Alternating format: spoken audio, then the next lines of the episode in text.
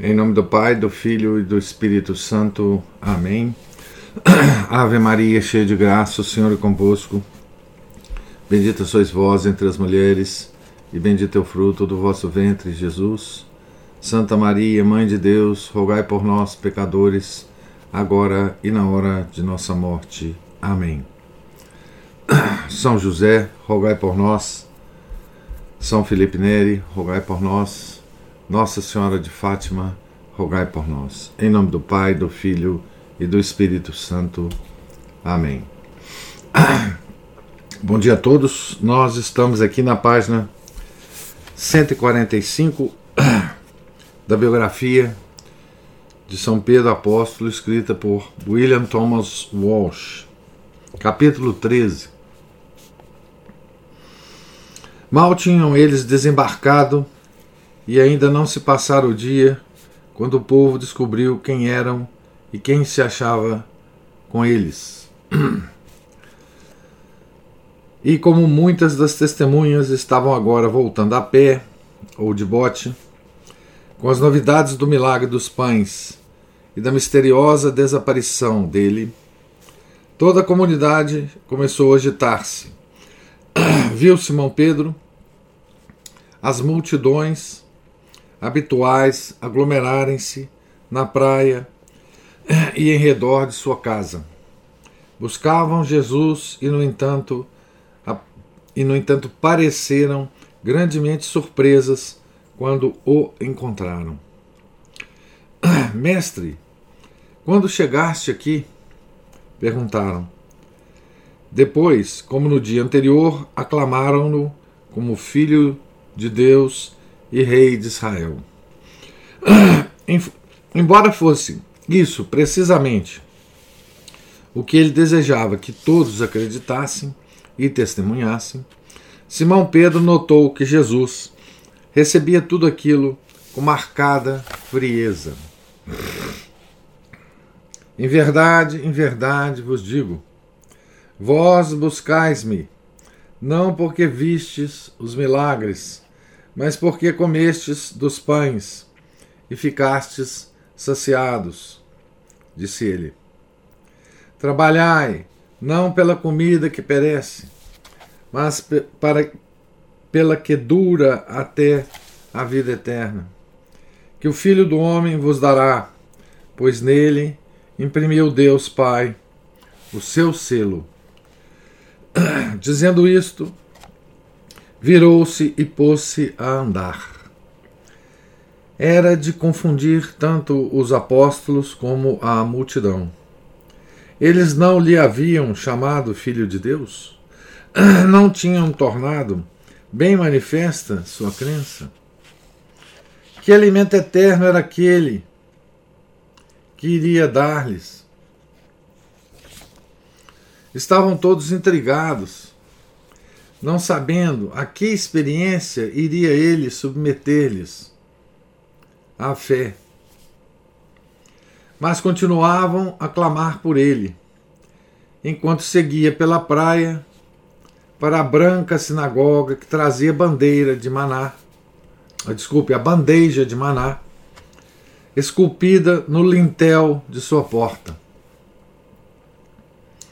e apinharam-se lá dentro, quase até o teto, na avidez de ouvi-lo explicar a sua enigmática doutrina. O, a, o alimento eterno. Né? Os doze, com alguns de seus discípulos e companheiros, foram abrindo caminho para se aproximarem e conservaram-se o mais perto dele possível. Notaram, misturados com o povo da cidade, alguns estrangeiros, evidentemente fariseus e saduceus de Jerusalém. Viram o Senhor voltar-se quando alcançou a Bimá e, com um ar divertido, olhar as longas fileiras de rostos morenos e olhos cintilantes que enchiam a sombria sinagoga. Abimá é a mesinha da onde fala o, o, o palestrante lá do dia, né? O sermonista do dia lá na sinagoga, né?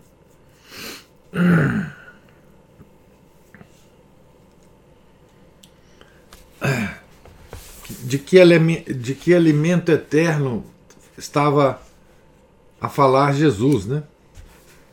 Todos queriam saber, né?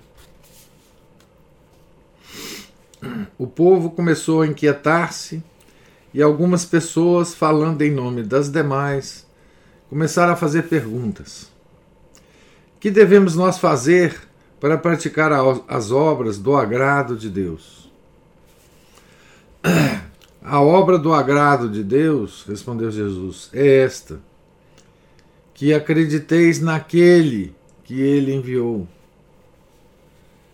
Houve outra pausa e depois várias vozes indagaram: Que milagre fazes tu? Pois para que o vejamos e acreditemos em ti. Nossos pais comeram maná do deserto, segundo está escrito: Deu-lhes a comer o pão do céu. Era por isto que estivera ele esperando. Eles também tinham notado a inscrição na porta.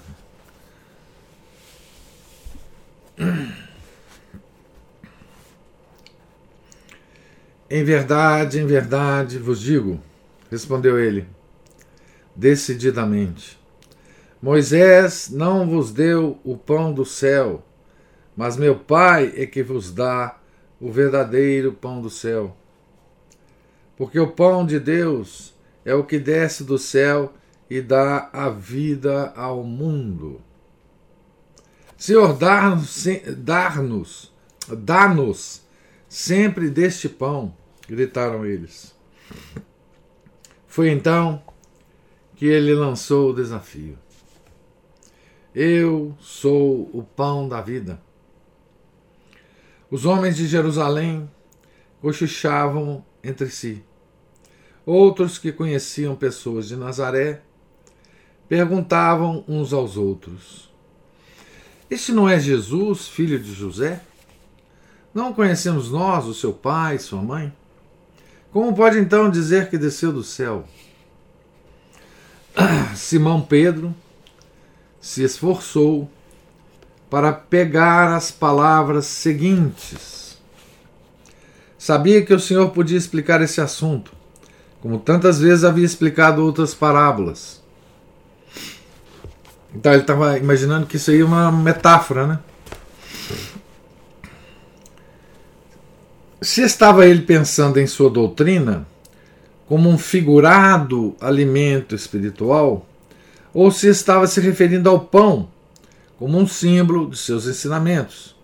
Seria aquele o momento próprio para esclarecer. Isso passou pela cabeça de Pedro, né? uma espécie de figuração, né? Uma espécie de metáfora.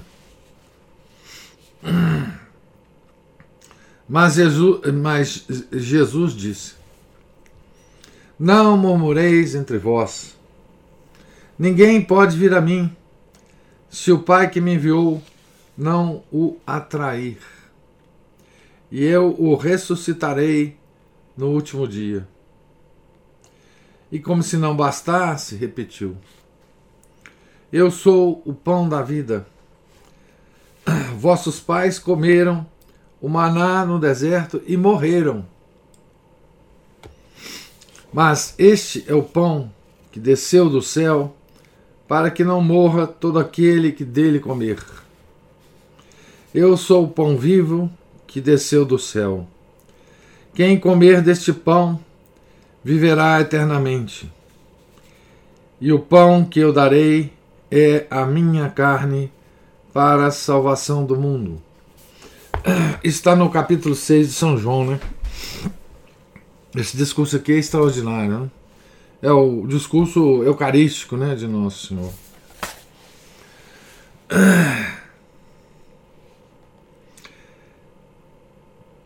Eu eh, Simão Pedro mal ousava encarar seus companheiros.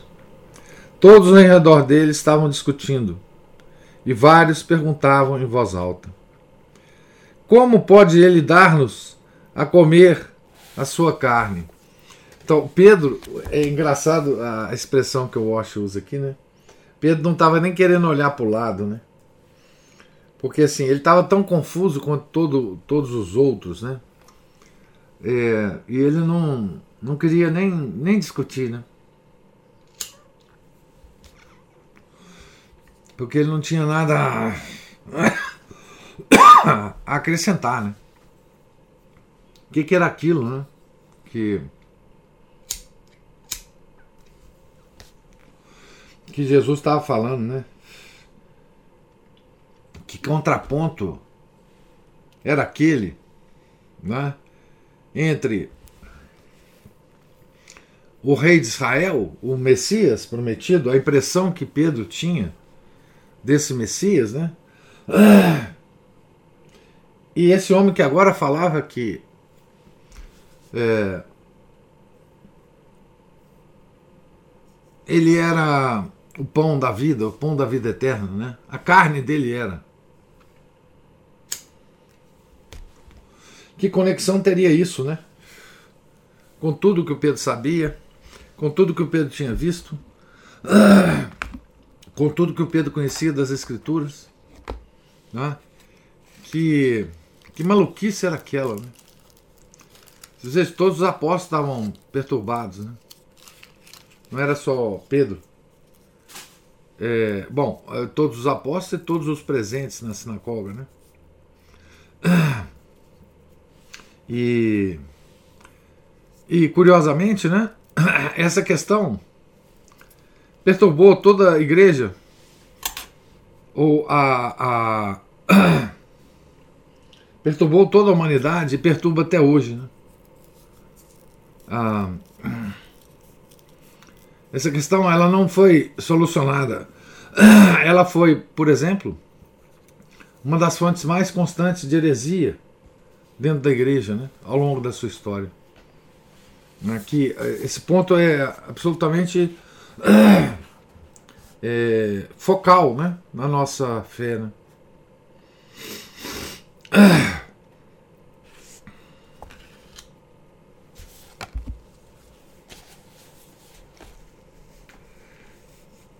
Vossos pais comeram o maná no deserto e morreram.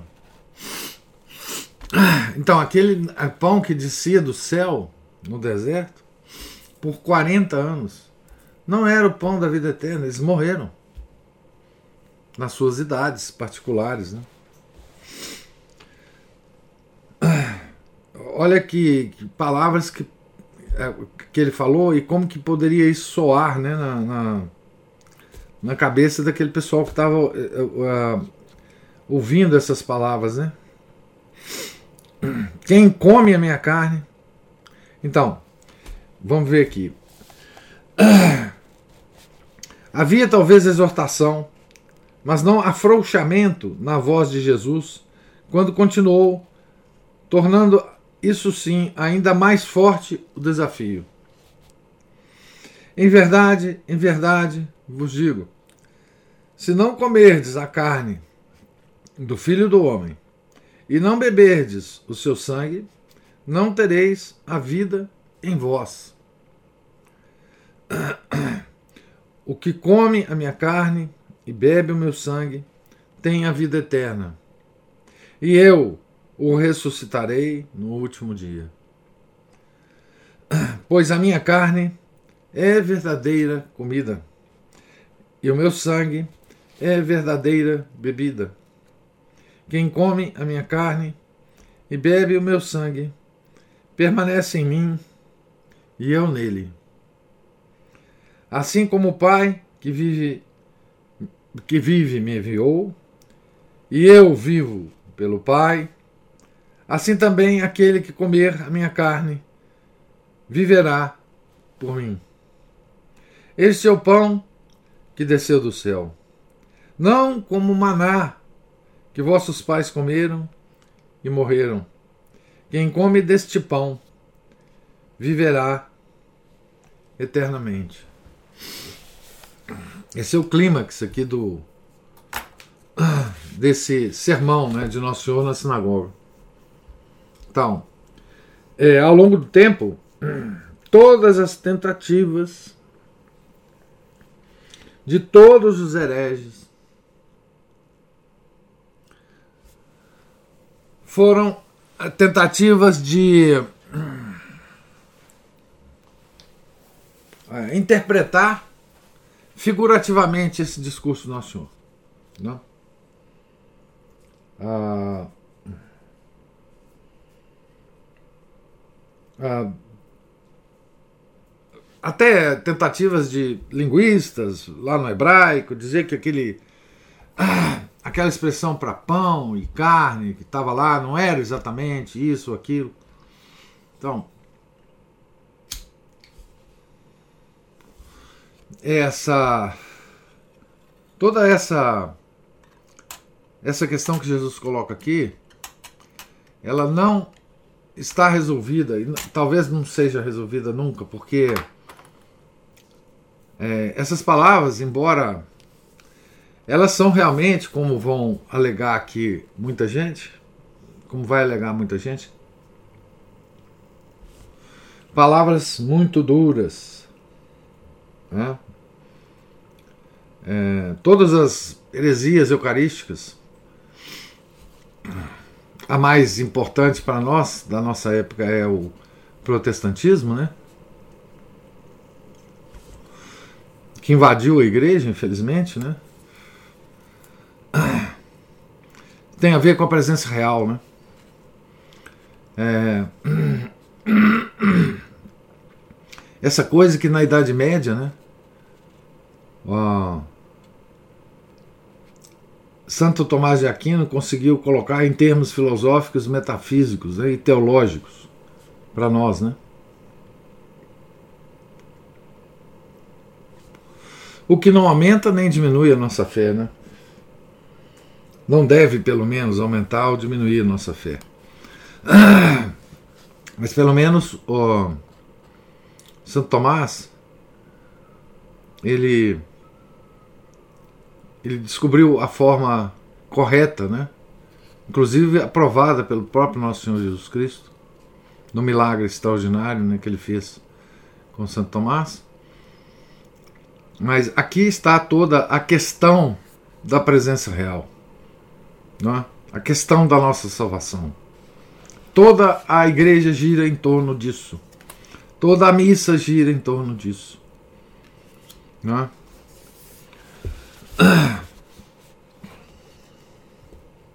Quem come deste pão viverá eternamente.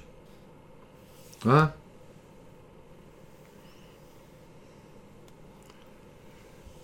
E mais, né? Se não comerdes a carne do filho do homem e não beberdes o seu sangue, não tereis a vida em vós. Que vida? Que vida? A biológica não, certamente teremos, né? Mas a vida da graça, né?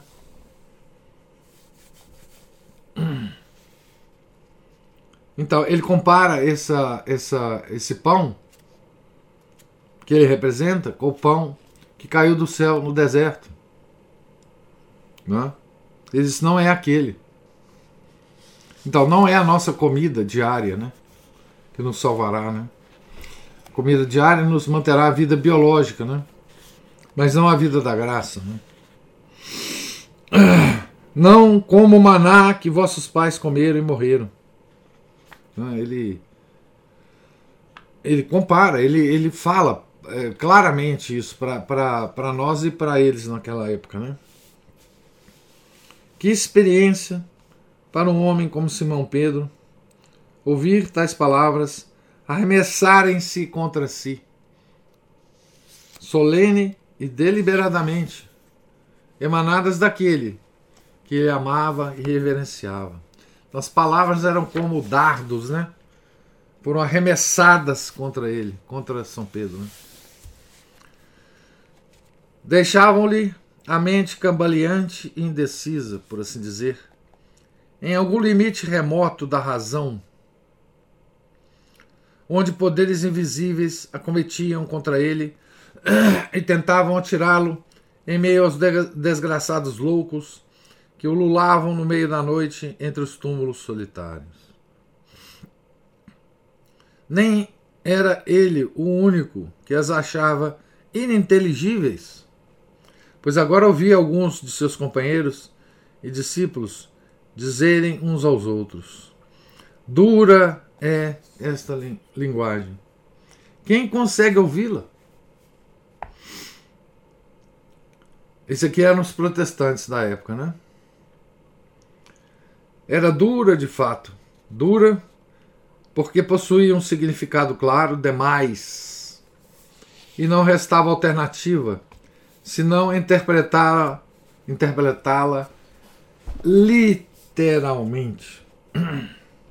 Em verdade vos digo: a minha carne é verdadeira comida e meu sangue é verdadeira bebida.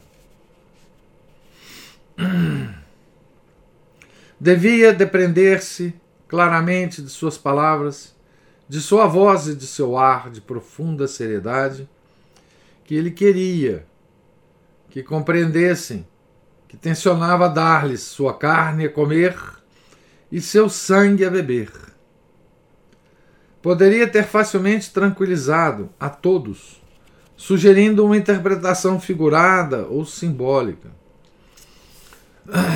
Pelo contrário, exclamou: Isso vos escandaliza?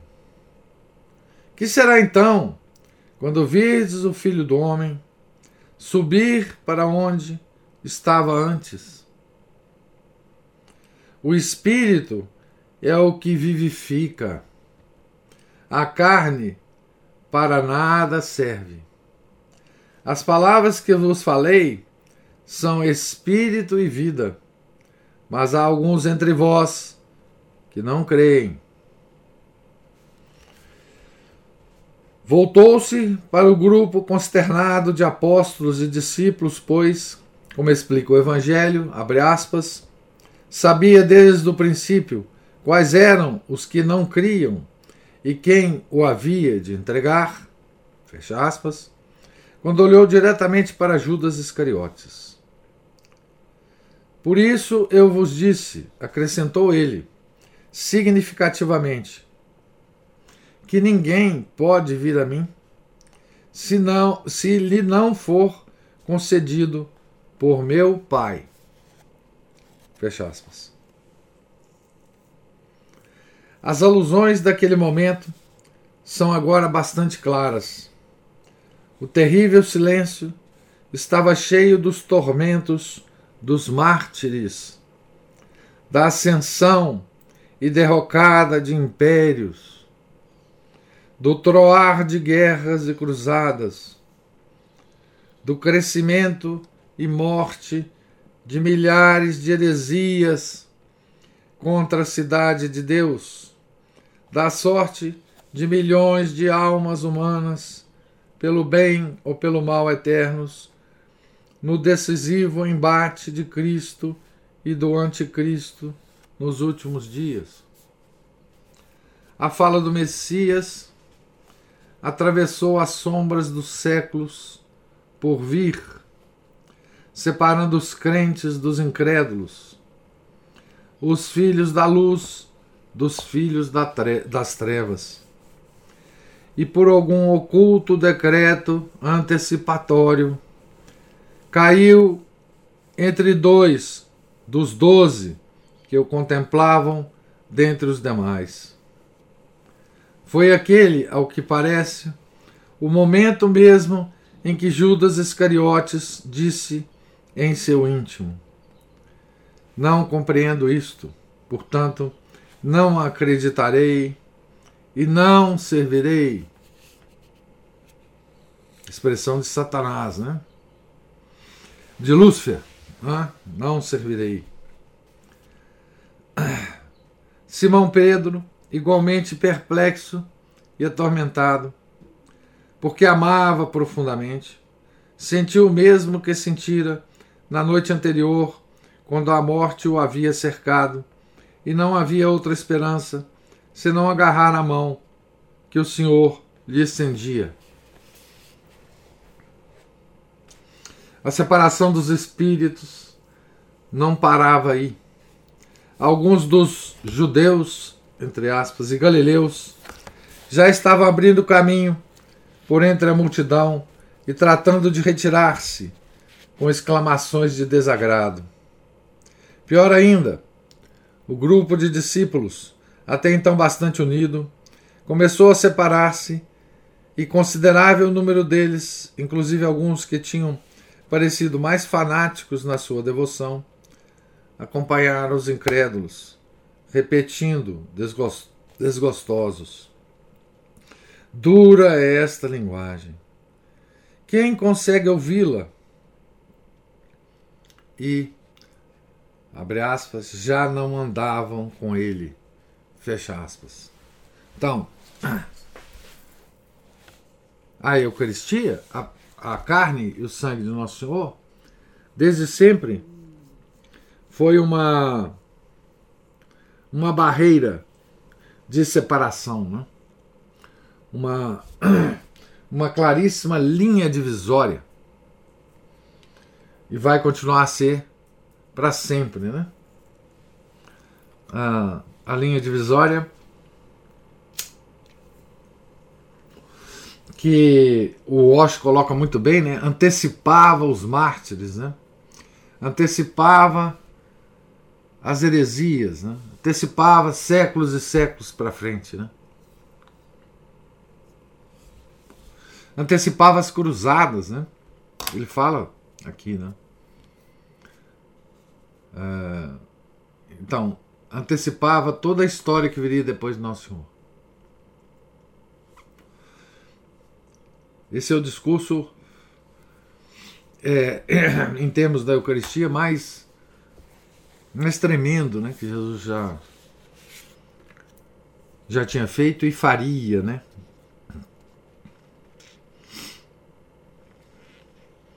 E já não andavam com ele. A quantos nós podemos aplicar essa mesma frase, né? E já não andam com ele. a todos que não acreditam na presença real, mesmo dentro da igreja. Que é um escândalo completo e absoluto, né? Dentro da própria igreja há um, um componente grande de pessoas que não acreditam na presença real, né? Aqueles que encaram simbolicamente né, a carne, o sangue, né? não literalmente. Né?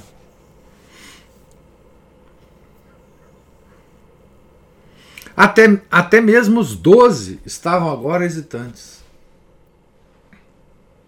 O silêncio de pedra de Judas Iscariotes, imperceptivelmente, havia-lhes rompido as fileiras, e uma inquietação passou a agitar a todos. Jesus, contudo, não proferiu nem uma sílaba de explicação. Não fez apelos, não fez promessas. Em vez disso, friamente apontou-lhes a saída com esta simples pergunta: Quereis vós também retirar-vos? Houve outro silêncio tão profundo como a eternidade. Foi por fim quebrado pela voz trêmula de Simão Pedro. Senhor, a quem iríamos nós? Gaguejou ele. Tu tens palavras de vida eterna. E nós acreditamos e reconhecemos que tu és o Santo de Deus. Este é o clímax daquela cena notável. Mas o anticlímax que se segue é ainda mais assombroso e deve ter algum profundo significado. Deve ter algum profundo significado. Né? O relato testemunhal de João não traz resposta de Jesus a Pedro nem a mais leve palavra de agradecimento. de aprovação ou de gratidão por aquilo que deve ter exigido um supremo esforço da vontade sob a excruciante e plausível tentação. Em vez de estimar o que o pescador, de maneira tão súbita, havia exprimido, correu ele à vista pelas filas de rostos atemorizados e acusadoramente, quando seus olhos pousaram mais uma vez sobre os, os de Judas, disse a queima-roupa: Não vos escolhi a vós, os doze? Contudo, um de vós é um demônio. Está em João 6, 25, 70, toda essa descrição, né? É quase inevitável concluir que a confissão de Simão Pedro não era tudo o que Jesus queria. O apóstolo começara com uma pergunta meio desesperada e terminava com uma expressão, o Santo de Deus, que ainda sugeria hesitação ou dúvida, já que podia incluir todos os graus de expectativa messiânica. Essa, esta teoria encontra apoio numa pergunta que o Senhor lhe lançou, não muito depois do episódio da, na sinagoga. Abre aspas. Também vós sois de tão pouca compreensão? Fecha aspas. Confirmada, além disso, pelos acontecimentos das semanas seguintes.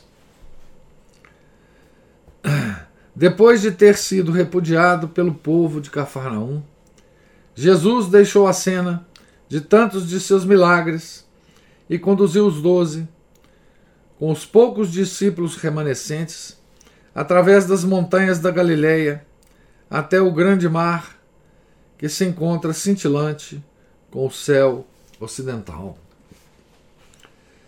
No resumido relato desta sexta jornada em que se encontram mais ao norte, nada diz a respeito da estrada que tomaram. E seguiram a estrada principal até Acre. E dali subiram para a costa mediterrânea, onde se acompanharam o Jordão quase chegando à sua origem, e depois desceram até a planície costeira. Está claro, porém, que atravessaram muitas aldeias, da Fenícia, da, aldeias da Fenícia, até chegarem quase aos muros de Tiro, cidade empolerada em uma ilha rochosa 500 metros acima das águas azuis. Não parece que Jesus e seus amigos tenham entrado na perversa cidade, mas depois de ter pregado nas vizinhanças e de ter curado cegos, surdos e mudos, ele voltou a Galiléia e realizou outras jornadas, outra jornada pelas cidades da Decápole, onde repetiu a multiplicação dos pães e dos peixes para uma multidão de quatro mil pessoas. Depois cruzaram o mar em uma barca até Magdala, onde foram alcançados por alguns espiões dos fariseus que censuravam o fato de os discípulos comerem sem lavar as mãos. Hipócritas! replicou Jesus. Bem profetizou de vós o profeta Isaías, dizendo: Este povo que honra com os lábios, mas o seu coração está longe de mim. É inútil o culto que me prestam, ensinando doutrinas que não passam de preceitos humanos. Fecha aspas. Isso aí está em Isaías 29, 13 e também no, no, no Evangelho de São Mateus 15, de 7 a 9.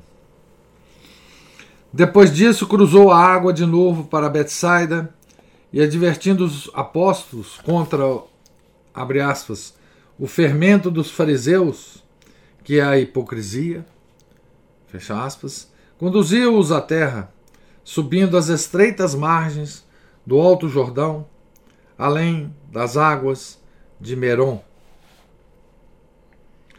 Após uma caminhada de poucos dias, acharam-se em um dos trechos mais agradáveis da Palestina, em meio a morros arredondados, salpicados de carneiros errantes e vistosos trigais, onde o orvalho matutino parecia uma toalha de diamantes estendida sobre a viçosa relva.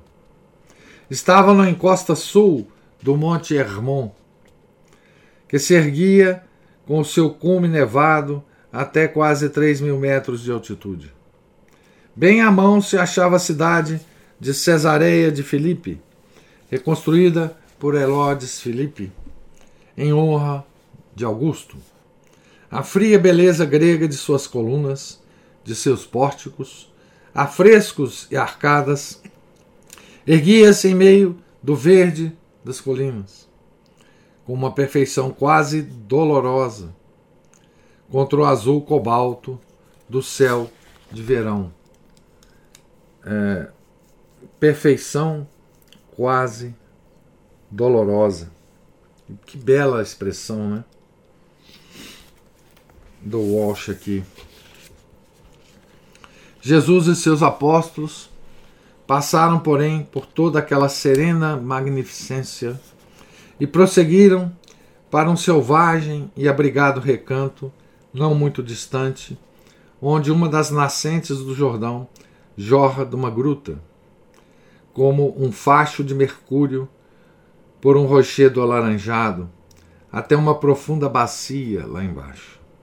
Muito tempo antes, colonos gregos tinham reservado aquele lugar incomparável para o culto de Pan, cujo santuário tinham construído na gruta de onde nascia o rio sagrado. A estátua do deus já se havia derrocado, mas a perdiz e o galo, onde voejavam entre as amendoeiras e oliveiras e entre os seculares carvalhos espraiando a vista pela extensão fresca e verdejante, tinha-se um panorama soberbo do Vale do Jordão e das montanhas da Galileia, envoltos em névoa e luz de sol. Foi aquele lindo recanto, por ele criado, que o Senhor Jesus completou a obra misteriosa que havia começado na alma de São Pedro na sinagoga de Cafarnaum. Um dia encontraram-no rezando sozinho, em meio ao som da canção penetrante e delicada da água, cor de prata, que cumpria o seu curso até o Mar Morto. Ao se aproximarem, Jesus voltou-se subitamente e os recebeu com uma inesperada pergunta: Que dizem os homens que é o Filho do Homem. Eles gaguejaram e deram várias respostas. Uns dizem que é João Batista, disse um. Outros, Elias. Outros, Jeremias, ou algum dos profetas. Jesus correu o olhar pela fileira de rostos intrigados. E vós, quem dizes que eu sou? insistiu ele. Foi Simão Pedro, claro, que arremessou a poderosa verdade que estivera a cristalizar-se em sua mente desde aquele dia em Cafarnaum. Então, em Cafarnaum, Pedro falou que ele era o santo de Deus, não é isso? Era uma expressão é, meio enigmática, né? meio é, sem sentido, ou com pouco sentido, né? Santo de Deus podia podia se referir a um profeta mesmo. Né? É.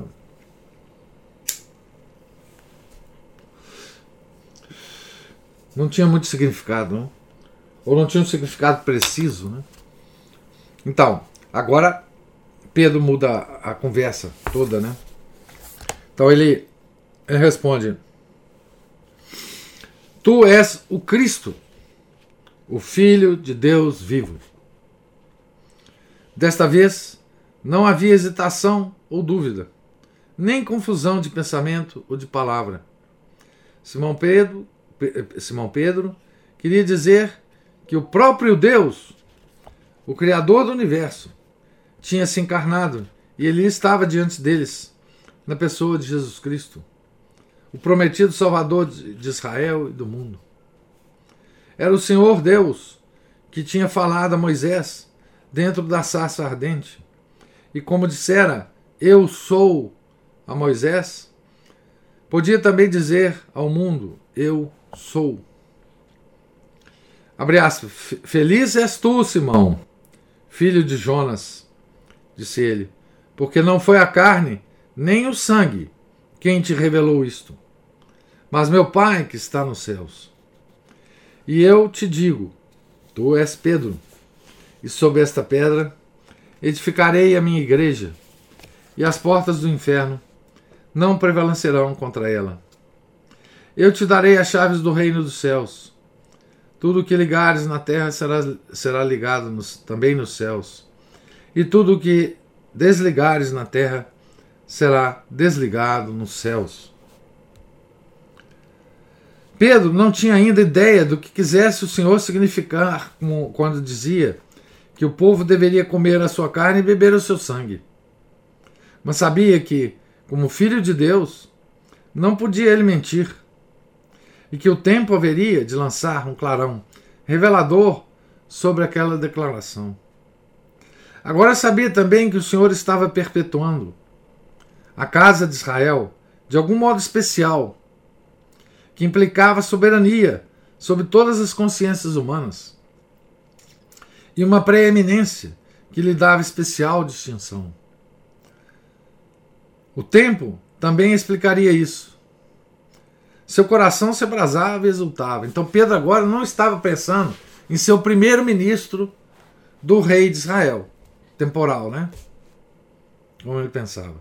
Então ele estava pensando assim: que ele teria alguma especial preeminência naquele negócio todo. Tá Apenas isso, né? E mais, o templo explicaria isso, como é que ia ocorrer, né? Seu coração se abrasava e exultava. Provavelmente nem prestou atenção aos frios olhos céticos de Judas Iscariotes, que ao comparar aquele pequeno bando, fatigado das caminhadas ali debaixo dos carvalhos, com o esplendor dos sumos sacerdotes de Jerusalém, deve ter sentido até mais do que em Cafarnaum, que havia cometido um grande engano. Então aqui o Wash ele ele pontua, né? Ele, ele, ele estava ele vinha fazendo desde o início, né, uma comparação, uma, uma comparação entre São Pedro e Judas, de ideias, de perspectivas, de, enfim, de é, a, expectativas a respeito do rei de Israel. Aqui é o ponto em que as duas perspectivas se separam. Né?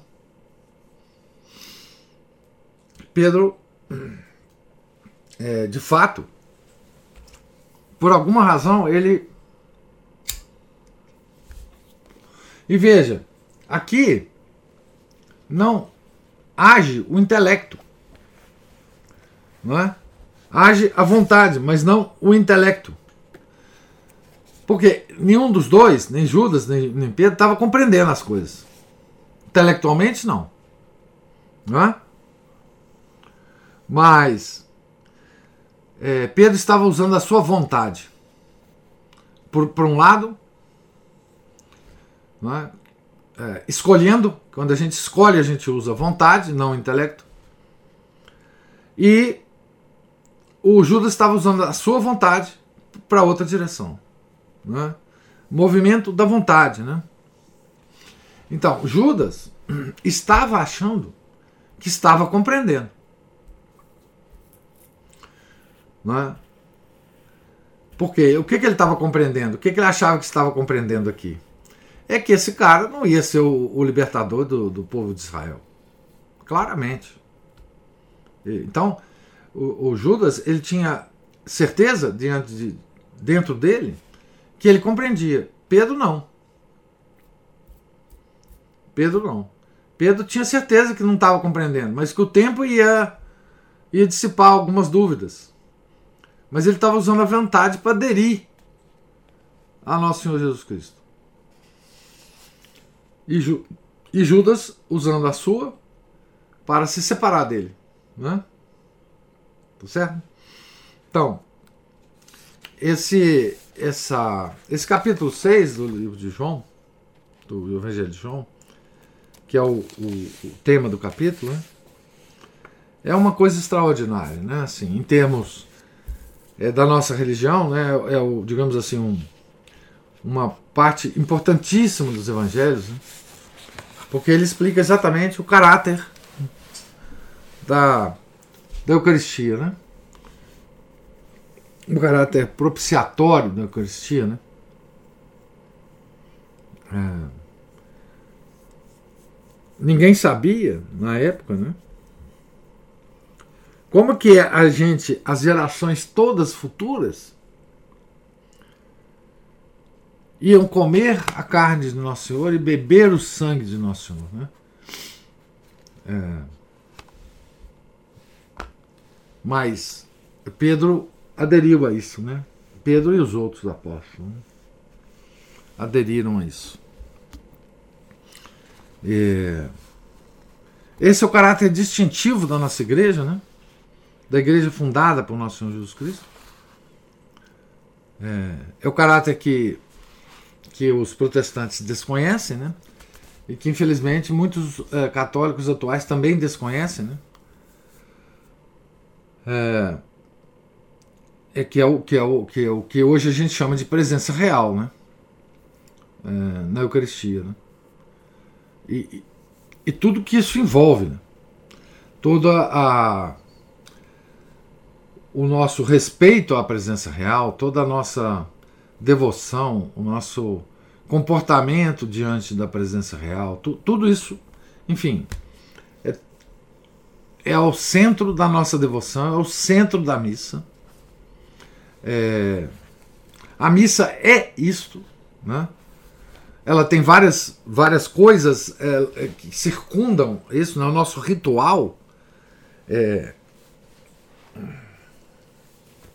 tem várias coisas que circundam isso, né? Mas é uma coisa tão, tão hoje tão mal compreendida, né? É, o exemplo mais é, recente disso, né? É a reação que, o, que os católicos tiveram à declaração da, daquela atriz, Cássia Kiss, que ela disse que assistia à missa tridentina e que a missa tridentina era a missa dos apóstolos. Bom, como ninguém sabe o que é missa, não é? é... Eu acho que deu uma travada aí. Mas eu estava dizendo, a Cássia Kiss disse que assistia a missa dos apóstolos. Né? É, porque assistia a missa tridentina. Então, como, como, ninguém sabe o que é missa, aí o, o, muitos católicos começaram a, a criticá-la, né? Que conversa é essa de missa dos apóstolos? Que isso, isso não. Tal, não sei o que. A missa já mudou muito desde lá e tal. Ah, mudou nada, né? A missa é isso. E se a missa não for isso, ela não é missa. A missa é a missa dos apóstolos. Não é? Nesse sentido. É? é a consagração e. A missa é a gente comer a carne e beber o sangue do nosso Senhor Jesus Cristo.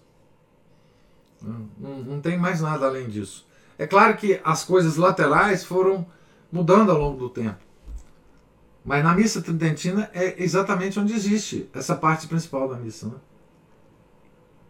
Não é na missa nova, infelizmente. E os modernistas ficaram todos assanhadinhos né? Com a declaração da, da Cássia Kiss. Né? Então, é, o, isso é muito curioso, né? Muito lamentável, muito triste, né? Que nós, boa parte dos católicos tenhamos é, esquecido isso, né? Tenhamos, tenhamos relativizado isso. Né? É, que é essa relativização é demoníaca, né? porque ela nos coloca exatamente na mão do demônio, porque nos afasta da única é, da única religião verdadeira e da único meio de salvação nossa, a vida eterna. Nosso Senhor disse: Ele é o pão da vida eterna. Então, sem Ele não tem vida eterna, não tem vida na graça. Né? É, por isso é um, esse é um trabalho demoníaco, porque o demônio está querendo nos levar para o inferno. Então, vou parar de falar aqui e vou abrir a oportunidade de vocês comentarem, perguntarem se tiver alguma coisa.